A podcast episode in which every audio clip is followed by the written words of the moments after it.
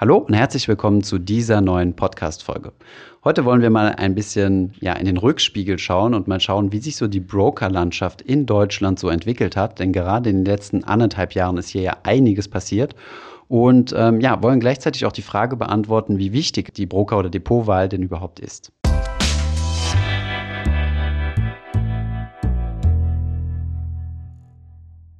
Diese Folge ist mal wieder eine Finanzhus Podcast Exklusivfolge. Das bedeutet, ich bin nicht alleine, sondern mit Calvin. Hey, Hi Thomas. Calvin. So, also wir wollten mal über das Thema Brokerlandschaft in Deutschland sprechen, beziehungsweise es war eher so mein Anliegen gewesen, denn du hast ja quasi deine Brokerwahl schon getroffen und bist auch in, eine, in einem anderen Broker-Umfeld groß geworden als ich jetzt vielleicht. Und äh, ja, gerade in den anderthalb letzten Jahren ist ja extrem viel passiert. Und ähm, jetzt, wo man sagen konnte, ja, fast zehn Jahre lang ist nichts passiert seit der Revolution von der Filialbanken auf die Online-Broker. Und ähm, ja, jetzt überschlägt sich auf einmal alles wieder und es gibt jede Menge neue Broker. Und in diesem Kontext erreicht uns halt super häufig die Frage, wie wichtig ist denn überhaupt die Brokerwahl, ja? Und vielleicht da einfach mal so ein bisschen, ich habe mal einfach mal so aufgeschrieben, was es so für unterschiedliche Brokerarten gab. Also wenn ich sage Broker, meine ich damit natürlich die Depotbanken, ne, wo du deine ganz normalen Aktien, ETFs oder andere Wertpapiere kaufen kannst. Und ja, zunächst einmal gab es da eigentlich nur so die Filialbanken, so typischerweise Deutsche Bank, Postbank, die ganzen Sparkassen und Volksbanken, die ja eigentlich sehr, sehr teuer sind. Also wenn man das aus heutiger Perspektive betrachtet, da zahlst du prozentual auf den Kauf äh, einige Prozent und dann gibt es noch Mindestkaufgebühren. Also wenn du dafür ein paar tausend Euro investierst, kannst du da schnell mal so auf 100 Euro oder mehr ähm, Gebühren kommen. Ja. Und dann kamen so die ersten Online-Broker, die gekommen sind. Das war so in Anführungszeichen die erste Revolution, sowas wie Consorsbank, Comdirect, ING. Ähm, Habe ich noch jemanden vergessen? Ja, bestimmt. Also es gab da einige, die gekommen sind. Und äh, du hast ja selbst auch schon mal Erfahrung mit der Comdirect gesammelt, richtig? Das fandst du ja noch relativ oldschool. Ich habe es versucht, ja. Du hast es versucht. Ähm, bei dir ist es gescheitert am Videoident-Verfahren. Genau, einmal durchgemacht und dann gab es irgendein Problem und das hatte ich dann zweimal versucht, aber nicht geschafft. Mm, ja. Auch das ist mal ein Riesenluxus. Also dieses Video-Ident-Verfahren ist ja auch verhältnismäßig neu. Ist in Deutschland das erste Mal gekommen mit äh, N26, glaube ich, und ID Now, die, die das mit äh, N26, glaube ich, zusammen aufgebaut haben. Und früher musstest du noch äh, zur Postfiliale gehen. Also ich hatte, war 13 Jahre lang Comdirect-Kunde, habe mein Comdirect-Depot jetzt geschlossen. Und ähm, damals, als ich das eröffnet hatte, musste ich zur Filiale gehen und dort äh, irgendwelche Papiere mit der, mit der Filialmitarbeiterin ausfüllen. Das wurde dann in Briefumschlag geset, äh, gesteckt und äh, zwei Wochen verschickt und zwei Wochen später habe ich dann meine Depotunterlagen gehabt. Ja, also eigentlich auch wie beim Girokonto früher auch. Genau, ja, also du musstest dich halt einfach identifizieren und das war natürlich schon eine Revolution, weil wenn du, ähm, die Alternative war damals gewesen, ich hätte eine Commerzbank-Filiale gehen können und mich dort identifizieren am Schalter und äh, das war eigentlich gang und gäbe. Also für alle Banktransaktionen, die du machen wolltest, wo du identifiziert werden musst, musstest du in die Filiale gehen. Ja, und genau, und dann gab es äh, neue Challenger-Banken, die gekommen sind. Äh, hierzu zählt zum Beispiel Flatex. Flatex ist ja auch ähm, an der Börse gelistet, ist so halbwegs beliebt oder ja, hat's irgendwie schaffen die das PR-mäßig nicht so, habe ich das Gefühl, zumindest bei den, bei den Privatanlegern, die waren die ersten, die haben Negativzinsen auf das Verrechnungskonto eingeführt.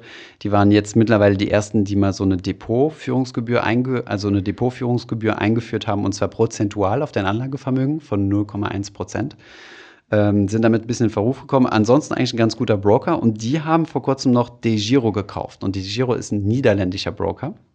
Dort habe ich übrigens äh, aus Disclaimer-Gründen auch ein Depot, äh, allerdings in Frankreich, weil ähm, ja, ich habe in Frankreich gearbeitet, habe dort mein Geld angelegt und das günstigste Depot war dort mit Abstand DeGiro gewesen. Ja, und jetzt kommen wir eigentlich zum eigentlichen Thema. Hast du ja diese ganzen neuen ähm, Smartphone- und, und Billigbroker, ähm, wie zum Beispiel, also gerade in den letzten anderthalb Jahren sind ja sechs Stück auf den Markt gekommen.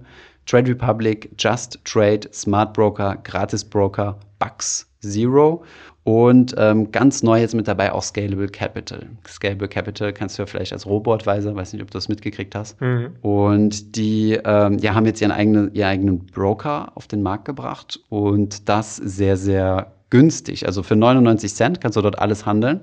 Und was sehr ja, beeindruckend ist, ist, dass die fast alle ETFs sparplanfähig gemacht haben, die man in Deutschland so kaufen kann. Und das ist halt schon eine ziemliche Revolution.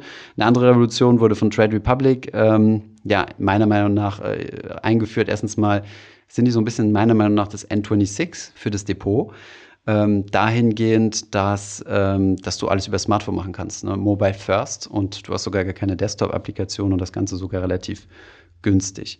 Und ich denke, das Ganze kommt so ein bisschen aus den USA In den USA hast du Robin Hood. Robin Hood ziemlich bekannt dafür, die, ähm, ich glaube, weiß jetzt nicht, ob die die ersten waren, aber zu den ersten gehört haben, die das Zero Commission Trading gemacht haben. Das heißt, du kannst handeln, ohne dafür irgendwelche Gebühren zu bezahlen.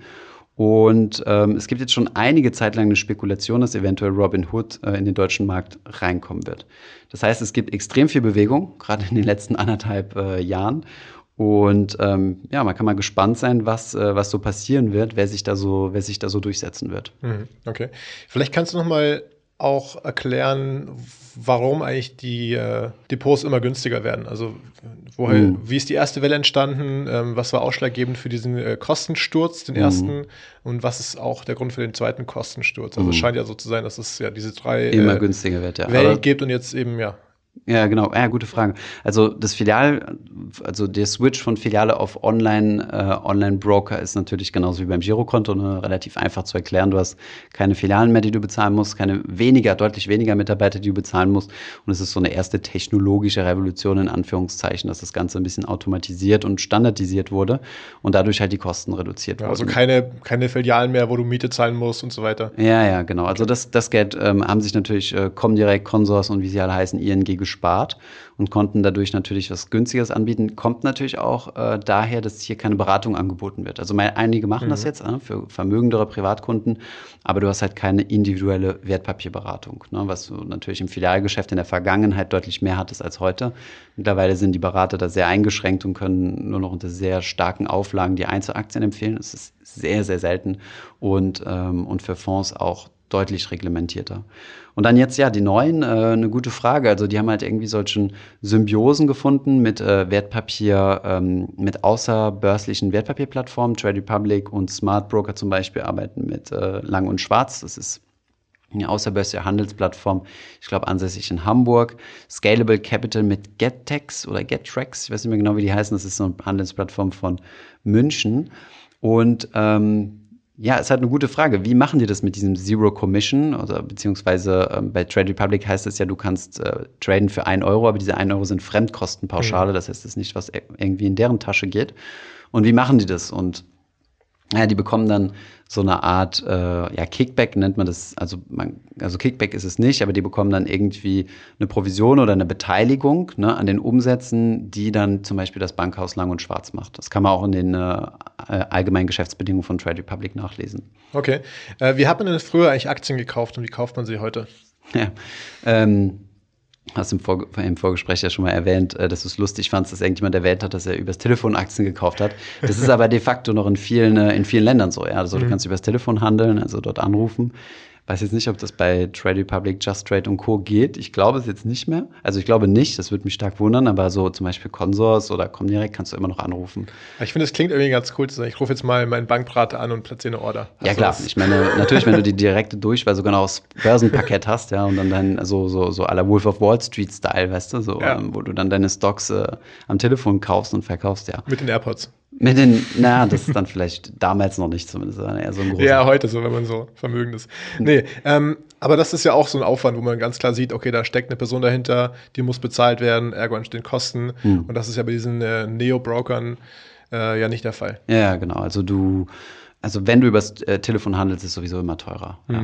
Ansonsten, ja, einfach ähm, über deine Desktop-Applikation und jetzt mehr und mehr über Smartphone. Ne? Das ist ja auch so, wie du das machst, wenn ich das richtig verstanden habe. Das ist ja auch Trade Republic und machst dort deinen Sparplan und gelegentlich Einzelaktien. Und also ich meine, es gibt so eine kleine Verführung bei diesen ganzen Smartphone-Banken, haben wir in einer anderen Podcast-Folge mal darüber gesprochen ähm, dass du halt dazu verführt wirst zu traden. Ne? Das Ding heißt Trade Republic, was meiner Meinung nach ähm, ja, ein bisschen schädlich ist, also gerade für, für private, äh, äh, passive Investoren ähm, ist es natürlich nicht gut, wenn du dazu verführt wirst, permanent zu handeln. Ja, manche Leute in der Community haben zum Beispiel geschrieben, sie haben Trade Republic äh, Depot aufgemacht, dort einen Sparplan abgeschlossen und ähm, dann die App deinstalliert, um nicht äh, permanent reinzugucken. Habe ich auch gemacht, ja. Hast du auch gemacht? Ja. Ah, okay. Also so eine Zeit lang war das einfach so, dass ich das äh, gecheckt hatte, weil es ähm, ja wie ein Spiel ist im Endeffekt. Du siehst, du hast irgendwie Plus gemacht und denkst dir, ah, voll cool.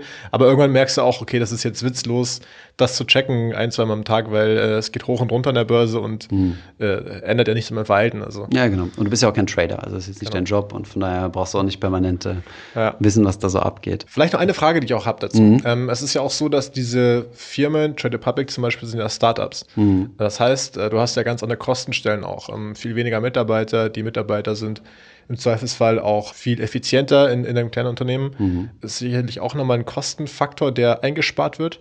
Jetzt hat man aber auch gehört, vor allem auch im Corona-Crash, dass viele Unternehmen dann nicht die Kapazitäten hatten, um Neuanmeldungen durchzuführen teilweise auch Probleme hatten, Orders auszuführen.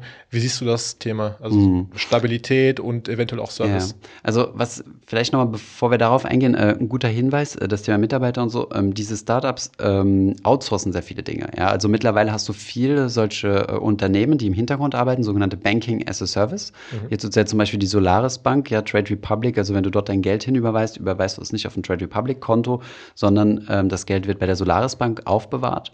Und das Depot ist auch nicht äh, Trade Republic, sondern das ist dann so eine Verwahrstelle von HSBC, das ist eine internationale Großbank. Mhm. Ähm, ähnlich sieht es bei Scalable Capital aus. Die arbeiten mit der Bader Bank zusammen und ähm, weiß nicht, wer sonst noch im Hintergrund ist. Und ähm, Just Trade, da wird das Ganze abgewickelt von der, nicht DKB, von der DAB, genau, Deutsche Anlegerbank. Ich hoffe, ich habe das jetzt nicht falsch ausgesprochen. Das ist eine Tochtergesellschaft, äh, die auch zur BNP Paribas gehört, genauso wie, wie die Consors. Und ähm, genau, da werden sehr viele Dinge outgesourced. Das heißt, diese Unternehmen konzentrieren sich halt, ähnlich wie N26 das am Anfang gemacht hat, haben, ausschließlich auf die Technologie, auf die App, ähm, auf das User Interface, um das halt möglichst angenehm mhm. zu machen und um jeden Preis halt die Kosten zu drücken. Okay, also Kerngeschäft ist dann quasi User Experience und alles, was äh, outgesourced werden kann und anderswo günstiger eingekauft werden kann, wird eben auch dann. Das, was äh, nicht Kerngeschäft ist, ja. genau. Und ähm, jetzt auf deine Frage zurückzukommen, im Corona-Crash, klar, ähm, sind da einige in die Knie gegangen. Also zum Beispiel, ich glaube, Smart Broker, die hatten sechs Wochen Anmeldefrist. Mhm. Ne? Äh, das ist natürlich ziemlich ärgerlich, äh, wenn du jetzt siehst, die Kurse sind günstig, du willst jetzt endlich loslegen mit deinem eigenen ETF-Sparplan und es dauert sechs Wochen, bis dein Depot eröffnet. Das ist sehr unerfreulich. Nichtsdestotrotz äh, betrifft das aber auch alle Banken. Also zum Beispiel die OnVista Bank, die jetzt äh, von verschiedensten Playern im Markt gekauft wurde und jetzt der Comdirect gehört, mhm. ähm, war auch lange down. Äh, du konntest teilweise gar nicht dich einloggen, konntest deine Wertpapiere nicht verkaufen, was, wenn du ein aktiver Händler bist, natürlich sehr, sehr ärgerlich ist, weil du siehst dann mhm. halt, wie deine Positionen immer roter werden und äh, du kannst dagegen nichts tun. Aber gut, ich denke mal, Corona ist jetzt auch ehrlich gesagt vielleicht so eine Feuerprobe gewesen, aber ich weiß jetzt nicht, ob das so extrem repräsentativ ist, ja. Mhm. Und wie ist denn das Thema Sicherheit? Also wenn ich an Startups denke, denke ich an äh, Erfolge, aber auch Misserfolge. Mhm. Was ist denn, wenn Trade Republic morgen pleite geht? Ja, deswegen gibt es ja genau diese, diese ja, diese Partner, dann wie zum Beispiel HSBC, die dann tatsächlich die Wertpapiere verwahren, ja. Mhm. Und wenn du Wertpapiere kaufst, ist es ja immer so, dass ähm, es Sondervermögen ist. Das heißt, es wird gesondert vom Vermögen sowohl von Trade Republic als auch gesondert vom HSBC-Vermögen aufbewahrt. Mhm. Und das heißt, wenn diese Firmen pleite gehen sollten, ist es äh, quasi in einem separaten, also separat aufgehoben und äh, damit geht das Geld nicht verloren. Und ähm, das müssen diese ganzen Banken natürlich klarstellen, ähm, um überhaupt als Bank äh, lizenziert zu werden oder überhaupt von der BaFin zugelassen zu werden. Okay. Also sehr spannend. Ich habe auch mal gelesen, dass so Trade Public und so weiter von den Userzahlen, ich hatte gelesen, mal 150.000 hatten vor einiger Zeit. Äh, also es scheint ja so zu sein, dass das jeder irgendwie benutzt, aber Hast du vielleicht noch Insights darüber, wie die Aufteilung ist prozentual? Das weiß ich oder? nicht, also nicht genau, aber 150.000 wäre jetzt tatsächlich nicht so krass viel, also mhm. im Gesamtmarkt gesehen. Ne? Das ist eine Comdirect, eine Consors natürlich viel, viel größer. Übrigens auch die alten Player, ja. Ich weiß jetzt nicht, wie viele Depots bei den Sparkassen und bei den Volksbanken sind oder bei der Deutschen Bank. Das ist vermutlich nochmal eine ganze Potenz mehr. Mhm. Und ähm, ja, so genau habe ich das jetzt ehrlich gesagt nicht im Kopf, aber ich meine, unsere Community ist ja sehr, ähm, ja, do it yourself. Das ist ja so ein bisschen das, so unser Ansatz, ja, do it, finance, do it yourself.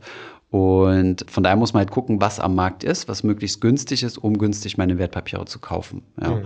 Und da hat sich das Angebot halt jetzt echt verändert. Also in, so, in unseren fünf Jahren Finanzfluss haben wir angefangen mit der Comdirect, weil ich ja selbst dort mein Depot habe. Das heißt, wir haben viele Tutorials zum Thema Comdirect gezeigt. Und ähm, da sind von den fünf Jahren, sagen wir mal, vier Jahre nichts passiert. Und jetzt im letzten Jahr ist es explodiert. Ja, auf der ersten Invest war Trade Republic da.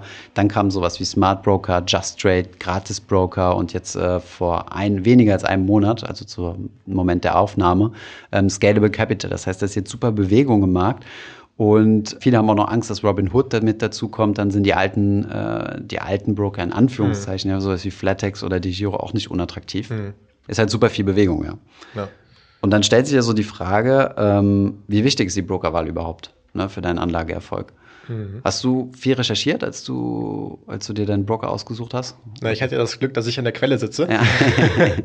also ich habe das Video gesehen, äh, unser Depotvergleich, was genau. ja super cool ist. Mhm. Ähm, da geht es ja auch primär um die Kosten. Mhm. Und ähm, ja, ich habe ja auch mir gedacht, okay, welche Punkte gibt es für mich, die entscheidend sind? Es gibt einmal irgendwo Sicherheit, äh, was ja auch geklärt ist durch ähm, die Einlagesicherung. Also eigentlich war das für mich relativ egal. Ich habe schnell ja, gemerkt, okay, gesetzliche 100, Bedingungen. Die 100.000 sind es noch nicht bei mir, mhm. aber ähm, genau, habe dann geguckt, okay, was ist denn kosteneffektiv und was ist von der ähm, User Experience äh, angenehm, wo habe ich einfach Lust drauf. Mhm und ähm, wo ist der Service auch gut. Und diese Sachen habe ich irgendwo dann ähm, verglichen und mhm. dann war es mir auch ziemlich egal, ehrlich gesagt. Mhm. Ja. Ja. also ich meine, jeder Broker hat irgendwo seine Vorteile, seine Nachteile. Ähm, so, so, Broker wie Trade Republic zum Beispiel haben den Nachteil, dass sie kein Desktop-Interface haben, dass mhm. sie nur einen einzigen Handelsplatz haben, dass die ETFs, die dort angeboten werden, alle nur von einem Anbieter sind. Ähm, iShares natürlich, ne, das ist der größte Anbieter, von daher, wenn ich mir einen Anbieter aussuchen müsste am Markt, mit dem ich zusammenarbeiten würde, würde ich vermutlich auch erstmal iShares aussuchen, weil die die größte Produktpalette haben. Nichtsdestotrotz, ähm, ja, haben alle Vorteile, haben alle Nachteile. Ich würde mich da auch nicht verrückt machen lassen. Es gibt auch viele Depot-Hopper, ja, das macht meiner Meinung nach auch keinen Sinn. Und was ich vielleicht, ja, was, was wichtig ist zu verstehen als Privatanleger, ist, dass dieser, dieser Depotkampf in Anführungszeichen extrem vorteilhaft für uns ist. Mhm. Ja, das ist ja eigentlich wie ähm, jetzt der ETF-Kampf, den es quasi gibt, ähm, wo, wo die Anbieter sich gegenseitig unterbieten und wir davon natürlich profitieren. Ne? Ja, Konkurrenz belebt das Geschäft. Ja, genau, und vergünstigt vor allem die, ja. Das äh, wie soll man sagen, ja, die Ordergebühren. Ja, jetzt ist es ja auch so, dass gerade in diesem Neo-Broker-Vergleich die mhm. Konkurrenz ja gerade sehr, sehr hoch ähm, mhm. wird langsam. Also du hast ja auch schon spekuliert oder es gibt ja die Um Robin Hood, ähm, dann Trade Public, Robin Hood und ähm, Trade Public, Scalable Capital, mhm. wie sie alle heißen. Mhm. Jetzt vermute ich auch mal, dass die Margen dann noch geringer sind oder noch weniger Geld verdient werden kann pro Person ähm, und das dann so ein bisschen auf so ein Aldi versus Lidl-Ding hinausläuft. Mhm. Äh, wie siehst du die Zukunft da auf dem Markt? Ja, ich meine, es ist, äh, es ist eigentlich das, was man sowieso auch im Geldanlagemarkt oder grundsätzlich im Finanzmarkt relativ äh, an vielen Stellen schon beobachten kann. Ja, zum Beispiel in, äh, für einen, für einen N26 ist ein, also ein N, N26 verdient vermutlich mit einem Girokontokunden deutlich weniger als jetzt zum Beispiel eine Sparkasse. Mhm. Ähm, jemand, der vorher in aktive Fonds investiert hat, der ist deutlich weniger lukrativ, äh, wenn er jetzt zum Beispiel in ETFs investiert und so weiter. Also ähm, an, an allen Stellen wird irgendwo gespart. Die Leute investieren äh, weniger weniger in, in Lebensversicherungen, weil sie einfach keine Rendite mehr bringen. Also die klassische Lebensversicherung, die jetzt nicht irgendwie fondgebunden ist oder so. Und ähm, man sieht das eigentlich überall, ja. Und das ist eigentlich ganz gut, weil dadurch, dass Informationen überall verfügbar sind, wie zum Beispiel auf unseren Kanälen oder auch überall anders, können die Leute sich halt selbst informieren und äh, werden dann in einer gewissen Weise halt empowered, ja, und können mehr und mehr zum Do-it-yourself-Investor werden, was mhm. früher halt nicht möglich war, weil du nicht einfach im Internet äh, YouTube-Videos schauen konntest und dann deinen Bankberater challengen, sondern du warst halt auf dich alleine gestellt. Und wenn ich auch in die Filiale fahren muss, dann äh, ne, genau. kann ich auch nicht, wenn jetzt nur diese eine Filiale vor Ort ist, nicht zunächst in die nächste Stadt fahren. Oder ich würde es ja, nicht genau. machen, lohnt sich ja nicht. Genau, dann. genau. So sieht's aus. Also vielleicht, was man so mitnehmen kann, ähm, das war jetzt mal so ein ganz grober Überblick so über die Brokerlandschaft. Ähm, welcher Broker jetzt welche Vor- und Nachteile hat, brauchen wir jetzt vielleicht nicht drauf eingehen. Wir werden auch natürlich wieder einen Depotvergleich machen. Wir arbeiten gerade intensiv an einem automatisierten ETF-Depot-Vergleichsrechner auf unserer Webseite.